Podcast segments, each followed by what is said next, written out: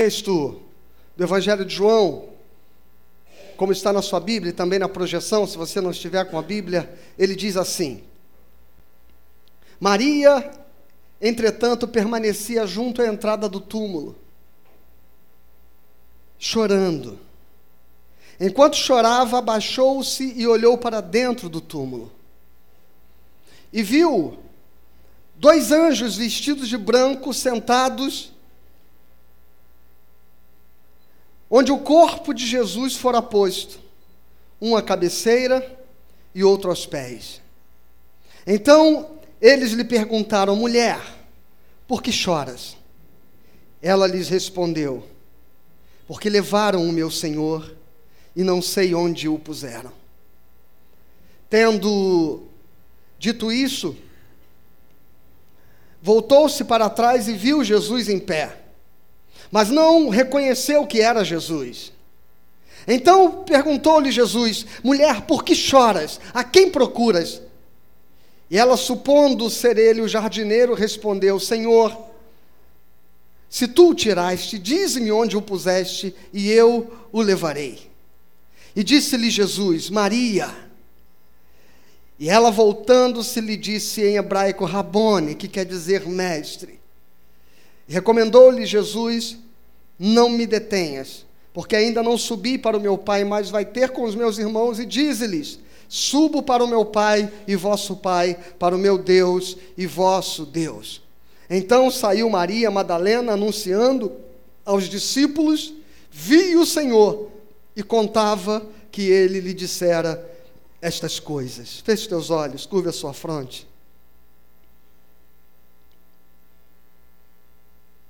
Senhor, eu te peço que o Senhor fale ao nosso coração. Que a tua palavra nos alcance do modo poderoso, como a ressurreição e a vida alcançaram Maria Madalena naquele dia, Deus, no sepulcro. E ali no jardim do sepulcro, ó Pai querido, a esperança renasceu e reviveu.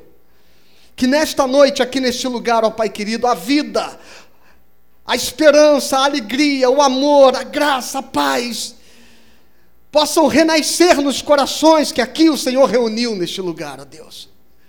É o que eu te peço no nome santo de Jesus Cristo. Amém e amém. Naturalmente, você percebeu que nós estamos no cenário da ressurreição de Jesus. Naquele domingo, madrugada ainda, Maria Madalena com outras mulheres, algumas outras Marias, foram foram até o sepulcro com o objetivo de embalsamar o corpo de Jesus.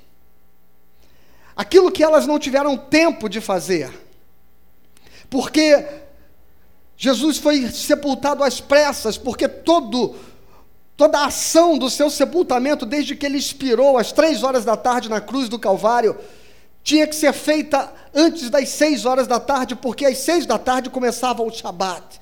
E a partir daí nenhum trabalho poderia ser feito. E se ele ficasse na cruz, os romanos fariam o que faziam com todos os criminosos que ali eram condenados. Eles o tirariam da cruz e jogariam seu corpo numa vala comum, onde apodreciam ao tempo. Mas Nicodemos juntamente com Arimateia, foram pedir autorização para que eles pudessem ter a, a, guarda do corpo do Senhor, e eles às pressas o tiraram da cruz, e no sepulcro que lhe foi cedido por Arimateia foi ali colocado, sem que tivesse tempo dele ser adequadamente perfumado, embalsamado. Apenas enrolaram-no em lençóis e o colocaram naquele sepulcro. Maria Madalena foi com as mulheres para cumprir este propósito. Perfumar o corpo morto do Mestre.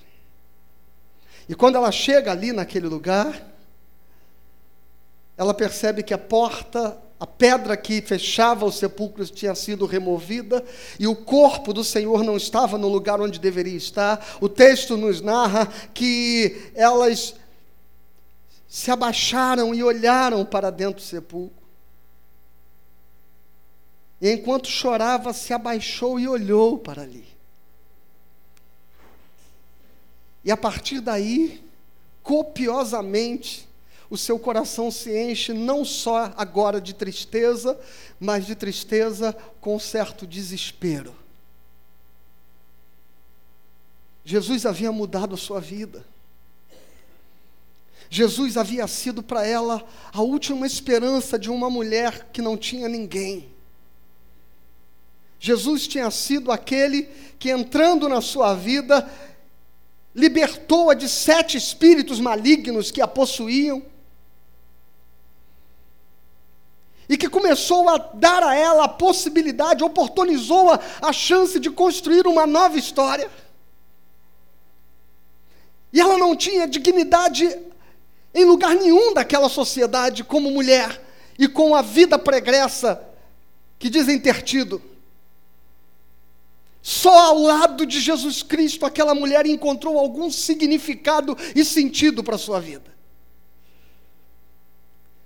E agora Jesus está morto. Mas ela não quer, em hipótese alguma, se afastar daquela imagem, daquela lembrança, daquela figura que havia sido tudo para ela naqueles últimos anos, naqueles poucos meses que ela passou ao seu lado. Talvez pela primeira vez na vida ela compreendeu o que era ser amada verdadeiramente, ser dignificada como mulher sem que para isso ela tivesse que carregar o nome de uma família relevante ou importante, ou a tutela e a propriedade de um judeu autêntico para que lhe conferisse, lhe emprestasse algum tipo de valor. Em Cristo ela era valorizada apenas pelo que era. E agora, o túmulo onde estavam os restos da sua esperança, onde estavam os resquícios da sua esperança, estava vazio. E ela, desesperada, tenta descobrir quem levou o corpo do Mestre. Mulher, por que choras? Esta pergunta é tão atual. Esta pergunta é tão relevante. Mulher, por que choras? Esta sensibilidade, esta capacidade de desaguar as suas dores em lágrimas é muito peculiar das mulheres. Os homens, afinal de contas, já dizia o Barão Vermelho: homem não chora nem por dor, nem por amor.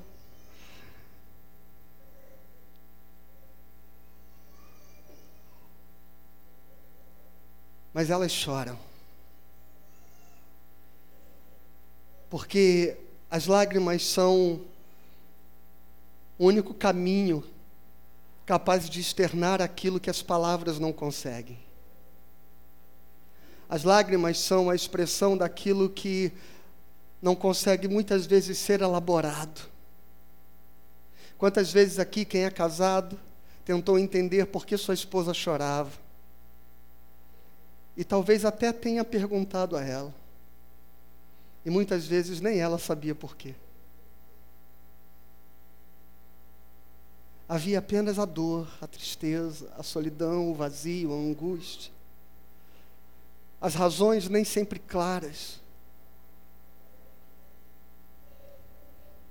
E Maria está chorando agora mas a pergunta que o texto e essa história inteira faz, e esta pergunta se repete nesse texto: por que choras?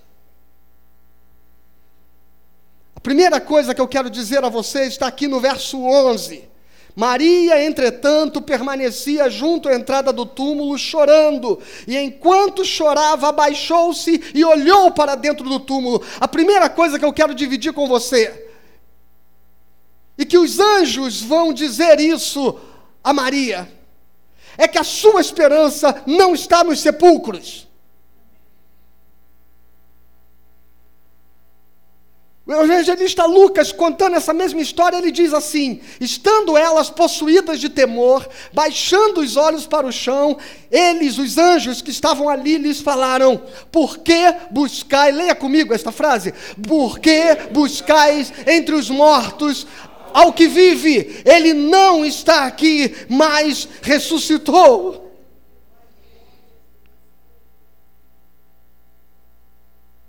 Sabe o que esse texto me ensina? Que às vezes a gente arrasta defuntos da nossa história pelo caminho. Às vezes a gente não consegue viver plenamente e talvez você não tenha conseguido ainda encontrar alegria plena.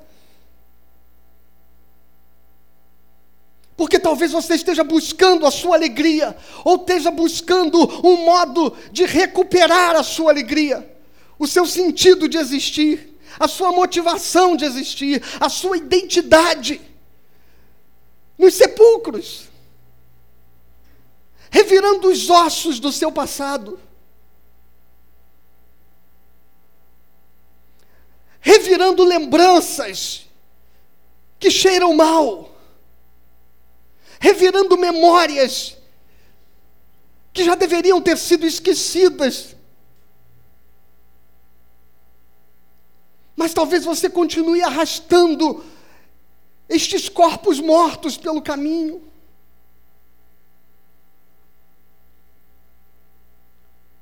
Sabe, irmãos,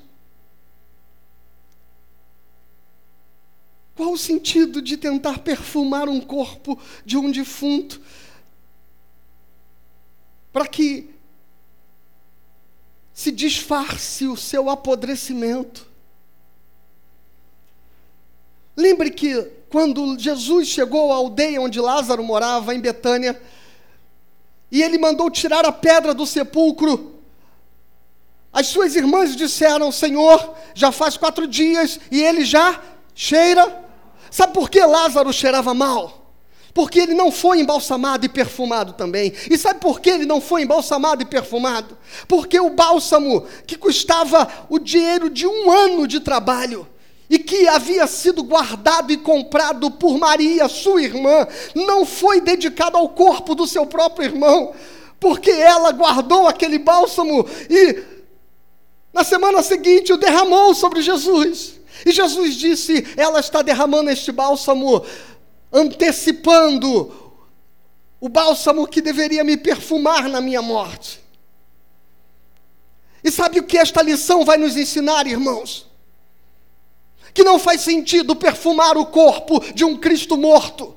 Não faz sentido tentar perfumar esperanças mortas. Não faz sentido tentar perfumar um passado morto. Não faz sentido tentar perfumar lembranças e memórias mortas que deveriam ser deixadas para trás. É preciso perfumar a vida.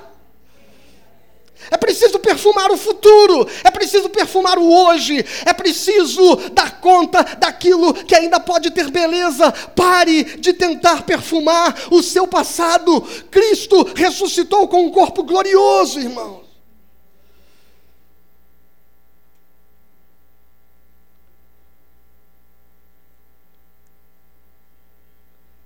Pare de tentar perfumar coisas mortas para que elas não cheirem tão mal. Eu sei que você tem as histórias familiares que você viveu. Eu sei que tem gente, tem mulheres aqui que sofreram violência, abuso, negligência. Eu sei que tem mulheres marcadas por casamentos que viveram debaixo de opressão, de ofensa, de assédio, de perversidade de agressão até. Eu sei que tem muitas mulheres aqui neste lugar que remoem as culpas que as mães costumam carregar. Ao ver o desacerto da vida dos filhos, carregam o peso de se julgarem, de se recriminarem o tempo inteiro por, pela mãe que acha que deveria ter sido e que não foi. pelas escolhas que deveria ter feito e não fez, pelas opções e pelos caminhos que julgava ter tomado e que não tomou, e agora se culpa e tentará se culpar eternamente por causa do futuro de alguém que ela julga ser responsabilidade dela, mortos que a gente carrega.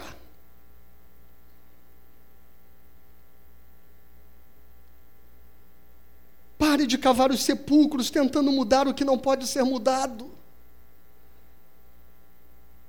Pare de tentar olhar a sua história, tentando amenizar as coisas que aconteceram, tentando, sabe, racionalizar tentando minimizar para você mesma o abuso que sofreu, a violência que sofreu, tentando relativizar, tentando transformar isso em algo que seja natural e comum. Não dá para perfumar um corpo morto para que ele seja arrastado pelo resto da sua existência. E eu me pergunto, Maria, o que você quer neste sepulcro? Quer preservar um Cristo morto? uma esperança morta, uma lembrança morta. Não faz sentido que você caminhe a sua vida inteira procurando alegria e resposta nos sepulcros do passado.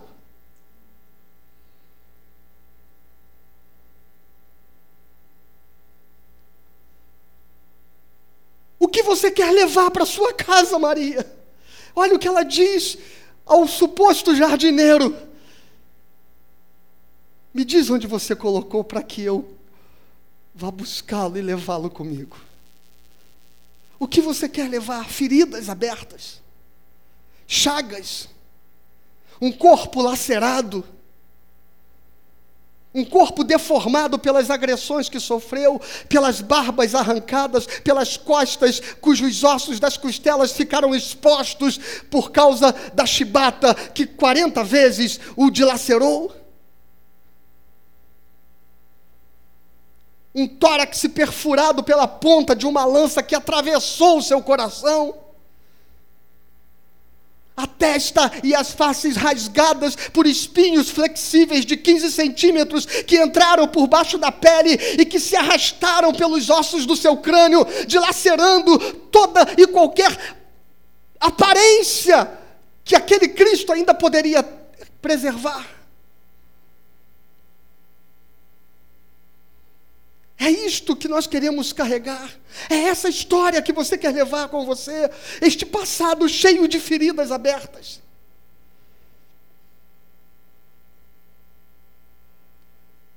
Tentar viver debaixo de falsas esperanças. Tentar fingir que a casa está perfumada quando há um defunto cheirando mal ao lado da sua cama, embaixo na pia, na cozinha, no fogão, onde você está, e aí, em algum momento, você vai voltar para o mesmo lugar para o lugar das lágrimas, para o lugar do desespero, para o lugar da angústia, porque não adianta querer perfumar uma esperança, uma lembrança e um passado que já deveria ter sido deixado para trás. O Cristo que ressuscitou, ressuscitou glorioso, irmão. O que significa que o que Ele quer para você é algo diferente daquilo que você tem procurado. O Cristo que ressuscitou, ainda que levasse as marcas da cruz, Todavia, agora era um corpo que não podia mais ser atingido pela dor. Todavia, agora o mortal se revestiu de imortalidade, o corruptível se revestiu de incorruptibilidade. A morte e o pecado não tinham mais poder nenhum sobre ele. Este é o Cristo que ressuscitou, e esta é a vida que Deus quer que você encontre. Não um corpo morto, dilacerado, mas uma esperança viva, ressurreta de Deus para você. Deus não quer. Deus não quer restaurar o teu passado. Escuta o que eu estou te dizendo. Deus não quer restaurar o teu passado. Deus não quer ressuscitar os teus velhos sonhos. Deus não quer ressuscitar os teus velhos sonhos. Ainda que tenha hinos dizendo isso para você por aí no, no arraial evangélico. Deus não quer ressuscitar os teus sonhos. Deus não quer restituir o que você perdeu. Veja como a nossa consciência está tão presa ao passado. Que a gente vive e constrói uma fé onde a gente espera que Deus seja um Deus que fique perfumando os defuntos que já morreram. Se os teus sonhos morreram, sepulte-os. Se coisas você perdeu pelo caminho, deixe-as para trás. Se dores você sofreu na sua história, enterre-as. Deus não quer nada com a tua velha história. Deus quer te dar uma vida nova. Deus quer te dar sonhos novos e Deus quer te dar experiências novas. Deus quer te dar uma vida restaurada, uma vida que não esteja contaminada pelo cheiro mau do passado, porque aquele que está em Cristo é nova criatura. As coisas velhas já passaram e eis que tudo se faz novo. Aleluia! Deus não quer te dar um passado restaurado, lembranças restauradas, sonhos restaurados. Deus quer te dar uma vida nova. O Cristo que ressuscitou era um corpo glorioso e não o mesmo corpo de trás. Por que procura entre os mortos aquele que está vivo? Porque procura no passado aquilo que não pode te trazer esperança. Eu quero trazer à memória aquilo que pode me dar esperança, diz o profeta. Não tente perfumar o passado morto. A tua esperança não está no sepulcro. Ele não está aqui, disse o anjo. Ele já ressuscitou. Amém? E então, os anjos perguntaram, a pergunta central dessa história, no versículo 13: Por que choras? Esta é a segunda coisa que eu quero dividir com você. Leia comigo. Então eles lhes perguntaram: Mulher, por que choras? E ela lhes respondeu: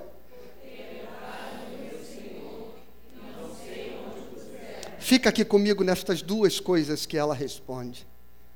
Por que choras? Porque levaram o meu Senhor. Esta é a primeira resposta dela. Eu choro porque levaram o meu Senhor. Eu choro porque alguém, na madrugada, roubou a minha alegria. Eu choro porque alguém roubou a minha esperança. Eu choro porque alguém matou os meus sonhos. Eu choro porque alguém destruiu a única chance que eu tinha de ser feliz. Eu choro porque levaram o meu Senhor.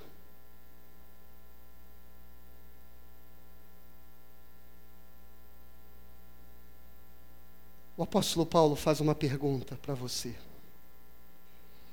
Maria tem a sensação que Jesus foi arrancado dela.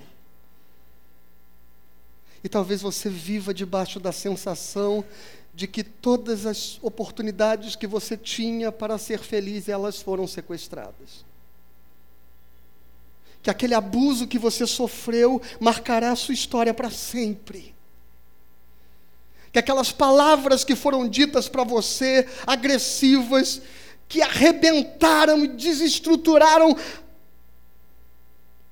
toda possibilidade de ter uma autoestima saudável, positiva. As mentiras que disseram ao teu respeito, os traumas que foram se sedimentando no teu coração.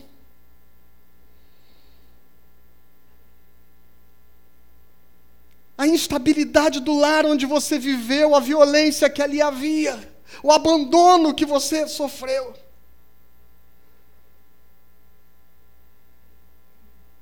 Talvez você esteja respondendo aos anjos de Deus nesta noite que uma pessoa, ou que um momento da sua vida, ou um acontecimento da tua história, tiveram o poder e a capacidade de roubar de você toda e qualquer esperança de ser feliz. Mas tem uma coisa que eu quero que você entenda, irmãos, em nome de Jesus e minhas irmãs. O apóstolo Paulo diz o seguinte: Quem pode te separar do amor de Deus em Jesus Cristo? A quem você está dando o poder sobre a sua vida, sobre a sua felicidade. Quem tem o poder de impedir, de obstruir a história de Deus com você?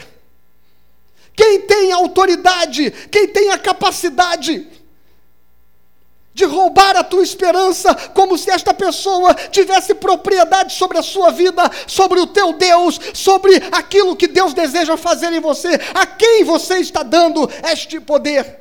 Quem está impedindo você de amar? Quem está impedindo você de recomeçar? Quem está impedindo você de acreditar? Quem tem esse poder sobre a sua vida? O teu passado? O tio abusador? O pai violento, o pai ausente, o casamento fracassado, o marido perverso.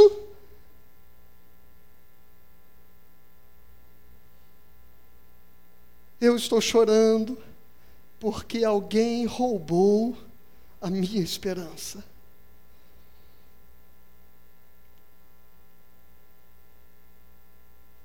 Quem tem o poder de arrancar e de tirar e obstruir o sorriso dos teus lábios, o brilho dos teus olhos, a esperança do teu coração? Ninguém tem poder sobre a tua vida. Ninguém tem poder sobre o teu futuro. Ninguém pode determinar a sua identidade e quem você é. Porque este poder está nas mãos do Senhor. Antes que tu te formasse no ventre da tua mãe, eu te conheci. Nas mãos dele há uma pedrinha branca onde está escrito o teu nome, o teu futuro, a tua identidade, a tua esperança. Ah, não importa se um dia alguém te fez chorar, bem-aventurados os que choram, eu os consolarei. Eu enxugarei dos seus olhos toda lágrima. O Apocalipse diz: o próprio Deus enxugará dos teus olhos toda lágrima.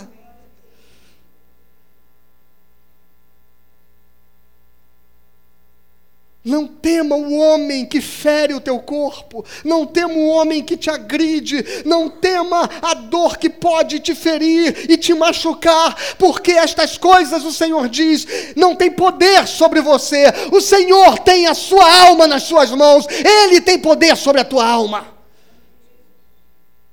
Ele tem poder sobre quem você é e quem você será para a glória dele. Aleluia.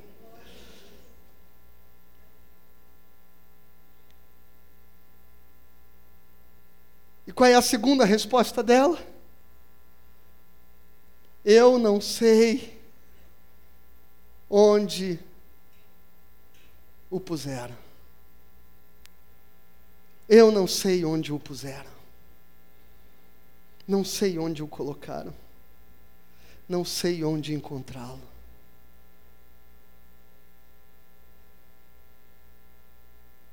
Esta é a conclusão que Maria chega quando encontra o túmulo vazio. Que Jesus se foi.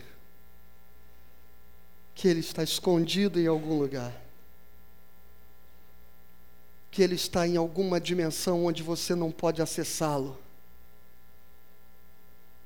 Que agora você terá que voltar à sua velha vida. Quantas de nós e quantas de vocês como a Margarete ministrou agora há pouco aqui.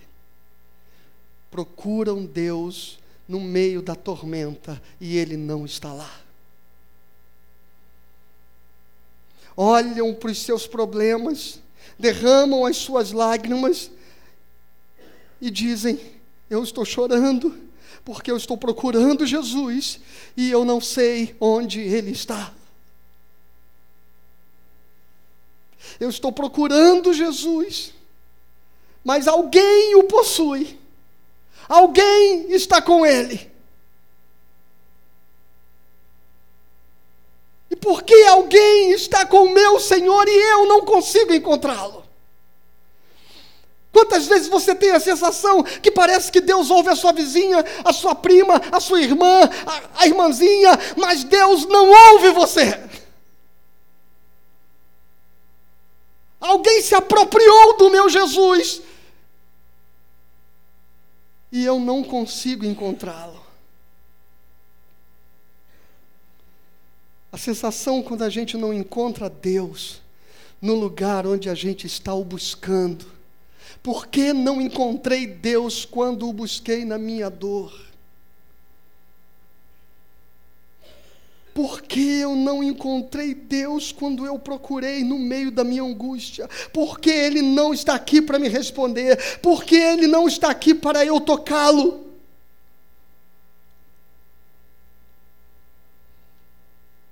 Sabe por quê, irmãos? Porque Ele não está morto. Aleluia. Nós queremos muitas vezes um Deus palpável, um Deus que esteja ali ao alcance das nossas mãos, um Deus que a gente carregue conosco para onde a gente quiser estar ou para onde a gente precisar levá-lo, um Deus que esteja à mercê do modo como nós vamos manipulá-lo.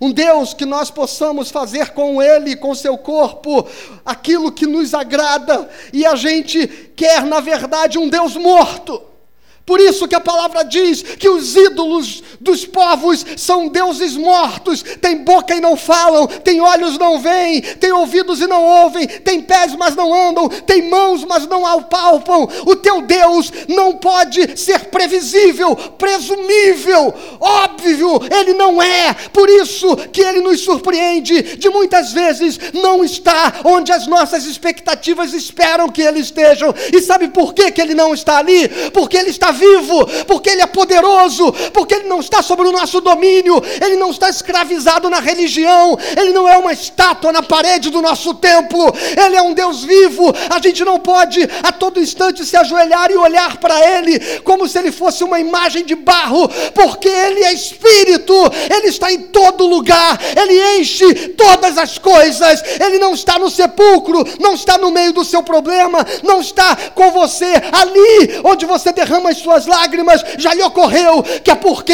ele se levantou, está de pé e está acima dos teus problemas e não onde os teus problemas estão.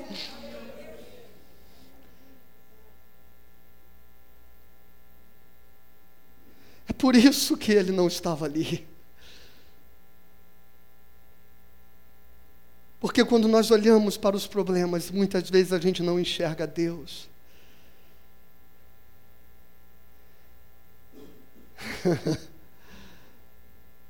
Quando a gente o procura no meio da tempestade, a gente precisa entender que Ele governa acima das tempestades. Ele não está no sepulcro para onde os teus olhos estão olhando. O teu Deus não é palpável. O teu Deus não é domesticável.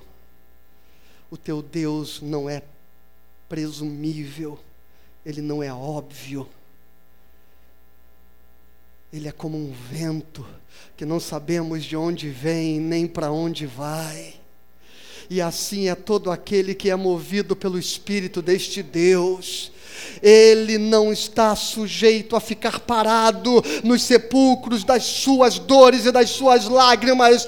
Ele se move porque ele é movido por um Deus que está em movimento e que por isso nós não encontramos estático no meio da dor, porque ele está indo adiante e ele está dizendo: "Olha para cima". Aleluia. Olhe para cima, e esta é a terceira coisa que o texto vai nos revelar. O versículo 14 diz assim: vamos ler.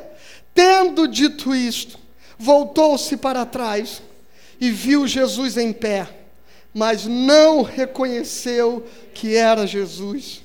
E perguntou-lhe Jesus: Mulher, por que choras? A quem procuras?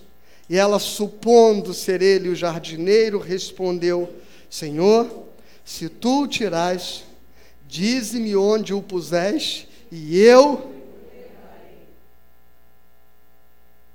É por isso que você não viu.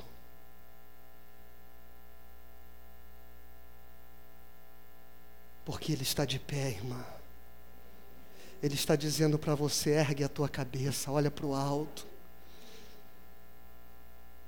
Ela estava curvada na porta do sepulcro. Ela estava prostrada. Ela estava olhando para dentro de uma caverna vazia. Pare de procurar Deus nas cavernas vazias, onde você quer esconder as tuas mágoas. Olhe para o alto. Ele está de pé. Ele está acima das tempestades. Ele está acima da morte.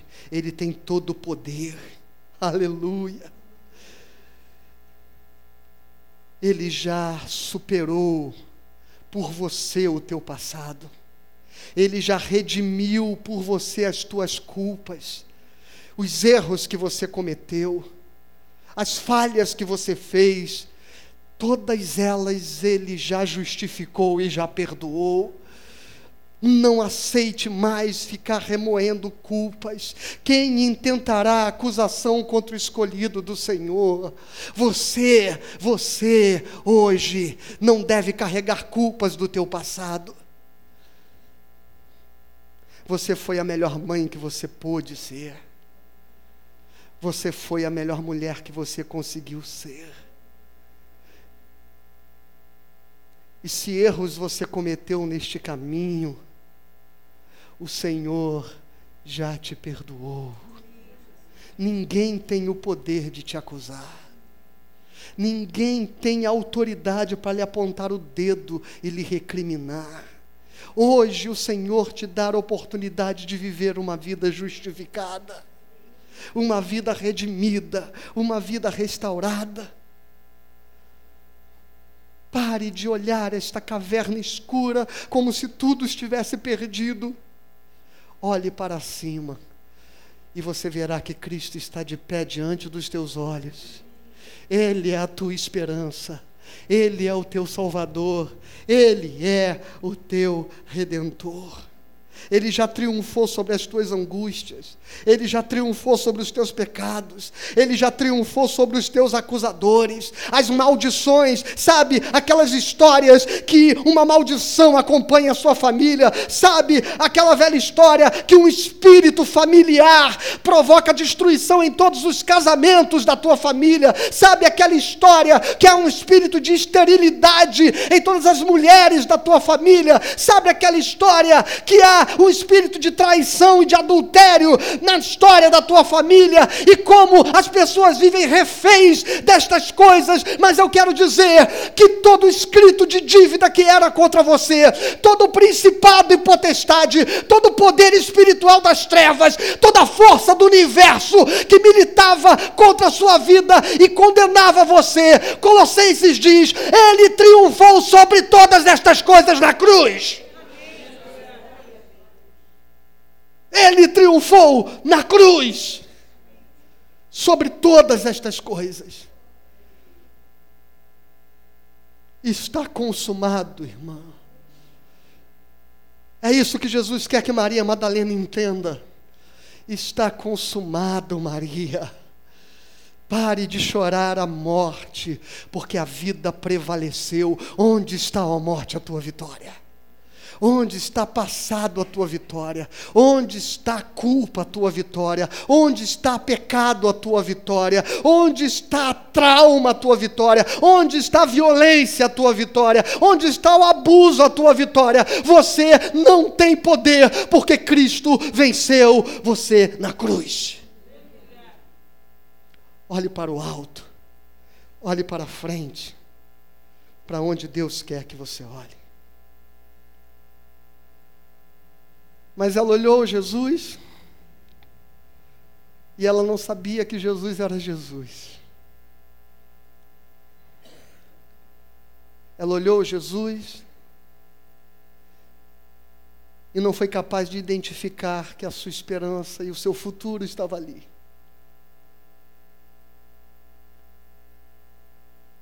Às vezes a gente está tão perdido que a gente não tem discernimento para saber efetivamente em que ou em quem colocar a nossa esperança. Às vezes as lembranças do passado são tão fortes que nem o Cristo vivo diante dos nossos olhos podem nos convencer de que tudo ficou para trás e de que tudo se fez novo. Às vezes é tão forte esta identidade que o nosso passado construiu em nós. Nós estamos tão confundidos com os apelidos que este mundo nos deu, com os rótulos que este mundo nos deu. Nós estamos tão acostumados com este lugar de inferioridade, de escravidão. Nós estamos tão conformados com as situações que se abateram sobre nós. Nós estamos tão convencidos de que somos exatamente aquela pessoa miserável, sofredora, para quem não há nenhuma possibilidade de futuro e de esperança que o próprio Cristo estava diante dela e ela não conseguiu identificá-lo. Mas olha o que acontece. E esta é a última coisa que eu quero lhe dizer. Você pode não saber onde ele está. E você pode não conseguir identificar direito a presença dele na sua vida no momento da tua dor. Você pode não discernir que, apesar de todas as tuas lágrimas, Ele está aí ao teu lado. Ao teu lado, Maria. Você aí agachada e Ele está o tempo inteiro em pé ao seu lado. E você nem olhando para Ele consegue vê-lo. Pode ser que você esteja tão traumatizada, tão ferida e tão machucada, que após tudo que eu acabei de lhe dizer, você ainda esteja dizendo: Ah, eu acho que eu não tenho mais condições de acreditar, pastor.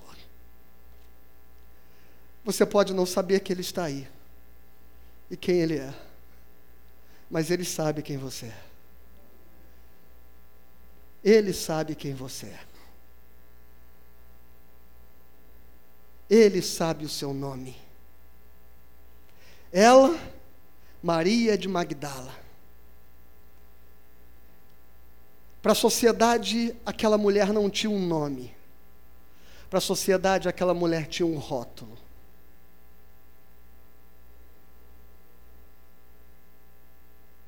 E vocês, mulheres, sabem o que é ser rotulada. Sabem o que é ouvir os homens dizendo que vocês não sabem dirigir. Sabem quantas louras temos aqui. Vocês sabem bem.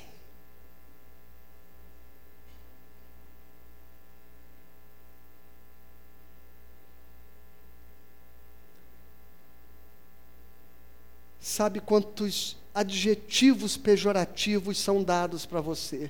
Se você se veste de um jeito, se veste de outro, se maqueia de um jeito, se porta de outro, se fala muito, se fala alto, se senta assim, se senta assado. Vocês sabem o que é ser rotulada. Maria tinha um rótulo. Ela era a mulher de Magdala a Magdalena. Quando ela chegava, não era um nome que chegava, era um passado. É aquela mulher, é aquela mulherzinha, é aquela outra, é a endemoniada, é a pombagira, é aquela de uma vida torta, de uma reputação duvidosa, é aquela mãe relaxada. Quantos rótulos, quantos rótulos.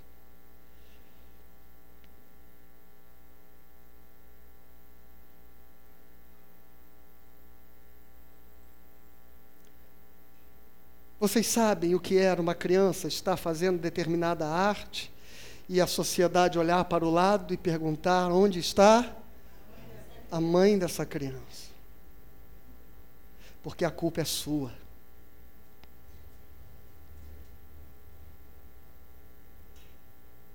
Porque os homens nunca são acusados. A mulher que ia ser apedrejada foi arrastada nua pelas ruas, levada à praça, a multidão se reuniu ao lado dela e o texto diz que ela foi pega em flagrante adultério. Em flagrante adultério significa que ao lado dela havia um homem adúltero, mas ele não foi arrastado para a praça. Porque ela é a pecadora. É assim que as mulheres são rotuladas. É assim que elas são preconceituadas. E o pior é quando você acredita nisso. É quando o discurso do opressor se transforma no discurso do oprimido. É quando a agredida diz: Mas eu passei dos limites.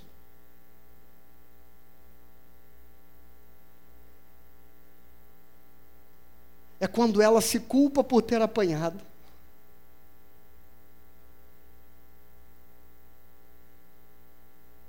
São os rótulos. A louca endemoniada de Magdala. Mas esse não era o seu nome. Essa não era a sua verdadeira história. Jesus não a identifica pelo seu passado. Jesus não a identifica pelo lugar de onde ela veio, nem pelo bairro, pela viela, pelo gueto em que viveu. Jesus não a identifica pela história pregressa de sua vida. Jesus olha para ela e não a chama de Madalena. Jesus olha para ela e a chama de Maria. Maria. Jesus a chama de Maria. Eu não sei que opiniões as pessoas têm sobre você. Eu não sei o que o seu ex-marido fala de você para os seus filhos. Eu não sei que história marca a tua existência.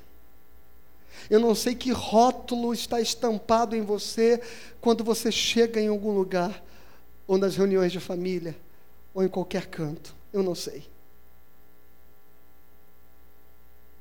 Para Jesus, teu nome é Maria.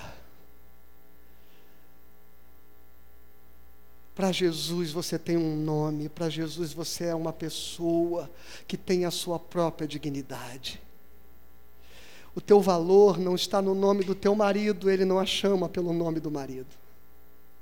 O teu valor não está no modo como a sociedade, a cultura valora você. O teu valor não está no modo como a religião rotula e limita você. O teu valor está no que Deus sabe a teu respeito. E Ele olhando para ela diz: Maria. Como deve ser tão dignificante uma mulher ser enxergada pelo que ela é e não pelos rótulos que colocam nela. É assim que Jesus te vê. Ele morreu pelas Marias deste Brasil. Ele morreu pelas Joanas, pelas Margaretes, pelas Janes, pelas Ivones, pelas Esther, pelas Cátias, ele morreu por você, ele morreu pelas Mônicas, pelas Marianas, ele morreu pelas Rosimeres, ele morreu por todas vocês, pela Francisca, ele morreu por cada mulher, e cada uma delas ele chama pelo seu nome, e cada uma de vocês ele reconhece você pelo seu valor, e cada uma de vocês ele perdoou, e cada uma de vocês ele curou, e cada uma de vocês ele ressuscitou com ele dentre os mortos. Não há mais nenhum preconceito capaz de te rotular, nenhuma maldição sobre a tua vida, nenhuma culpa para você carregar, nenhuma humilhação para você tolerar, nenhuma violência para você relevar, nenhuma escravidão, discriminação ou chacota para você simplesmente ignorar. O Senhor dignificou você para sempre na cruz do Calvário. Viva a vida com a honra, com a alegria, com a esperança, com a dignidade, com toda a graça que Deus dedica a você hoje aqui neste lugar. Sabe por quê? Leia comigo. Porque todos vós, mediante porque todos quantos fostes batizados em Cristo, escuta isso, você está rotulada com a imagem, com as vestes, com a glória de Jesus Cristo porque todos que foram por eles resgatados na cruz e batizados e foram salvos dos seus pecados, de Cristo foram revestidos. Aleluia. De sorte não pode haver, leia, judeu, nem grego, nem escravo, nem liberto, nem homem e nem mulher, porque todos vós e se sois também sois descendentes. Amém, minha irmã? Então preste atenção. Por que choras, minha irmã? Por que choras? Sua esperança não está no sepulcro. Sua esperança não está no passado. Sua esperança não morreu olha para cima. Ele conhece você. Ele ressuscitou. O teu Deus está vivo e ele está aqui neste lugar. E ele hoje quer que você saia daqui com uma nova história que ele tem para você. Em nome de Jesus. Feche teus olhos.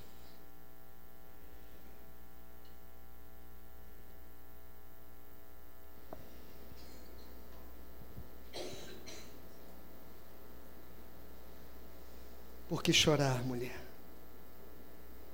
Por que chorar?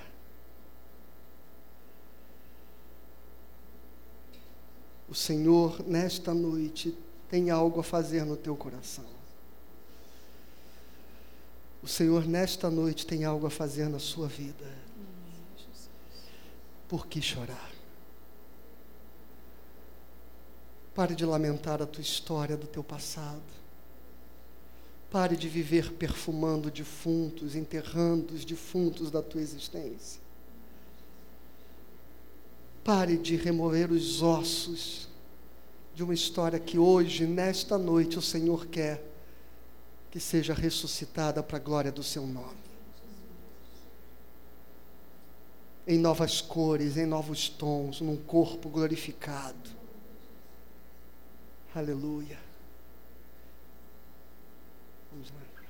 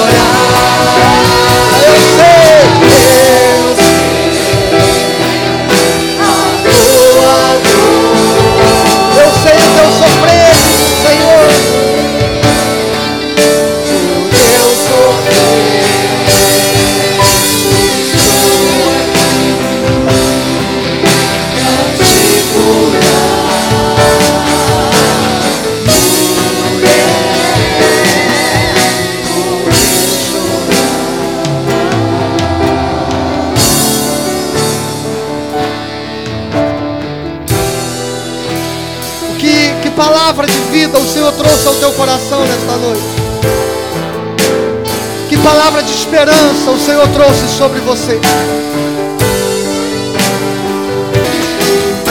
Mulher, por que chorar? Por que chorar?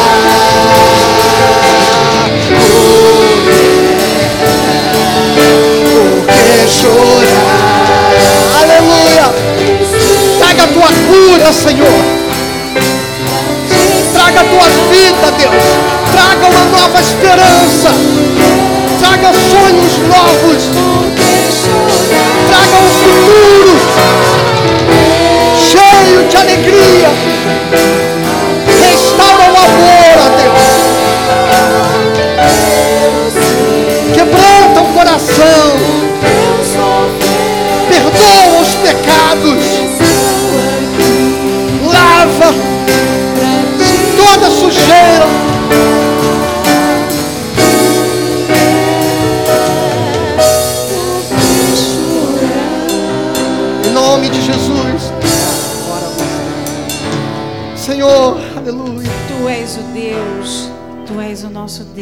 Aquele que nos ama e nos restaura e nos purifica e nos traz a paz e nos traz a cura.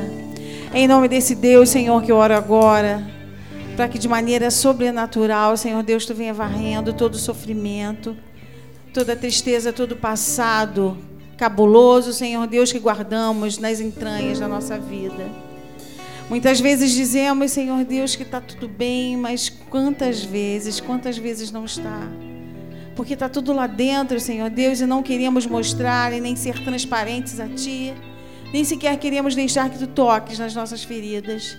Mas em nome de Jesus, o Autor da nossa fé, o Libertador, eu clamo nesta noite, Pai, para que de maneira especial, agora, neste minuto, Tu toque, Senhor Deus em todas as feridas dessas amadas que estão aqui na frente. Amém, Jesus. Vem, Senhor, restaura. Vem, Senhor, e cura. Vem, Senhor, e refaz.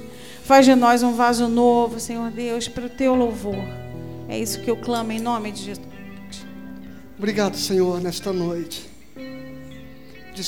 Despede-nos debaixo desta alegria santa de saber que o Senhor é a ressurreição e a vida. E aquele que está em ti, ainda que morto, viverá. Aleluia. Que nós possamos sair deste lugar nesta noite carregando esperança, ó Deus. Lares e famílias restauradas. Porque eu sei, o Senhor diz, o pensamento que tem ao nosso respeito. Amém, Jesus. Pensamento de bem e não de mal, para nos dar um futuro e nos dar uma nova esperança. Em nome de Jesus. Que o Senhor te abençoe e te guarde. Que o Senhor faça resplandecer o seu rosto sobre você. Que o Senhor sobre você levante o seu rosto e te dê paz. Hoje e para todo sempre. Mulher, por que choras? A quem procuras? Ele já ressuscitou. Amém. Amém. Você pode dar os parabéns às mulheres que estão aí ao redor de você.